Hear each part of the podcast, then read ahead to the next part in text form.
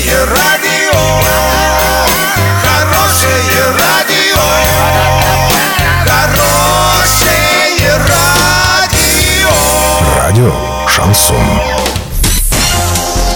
С новостями к этому часу Александра Белова. Здравствуйте. Подробнее обо всем. Подробнее обо всем. Глава области Денис Паслер взял на контроль ситуацию с выплатой зарплат на Урском заводе синтетического спирта. Более 500 сотрудников завода в июле не получили заработную плату за прошлый месяц. Выплата должна была состояться 6 июля. Накануне Денис Паслер провел специальное совещание с представителями Министерства труда и занятости населения, прокуратуры, банковского сектора и руководства завода. Выяснилось, что финансовые проблемы предприятие испытывало и ранее, но задерживают зарплату впервые. Глава региона поручил всем ответственным лицам выехать на предприятие и детально разобраться с ситуацией.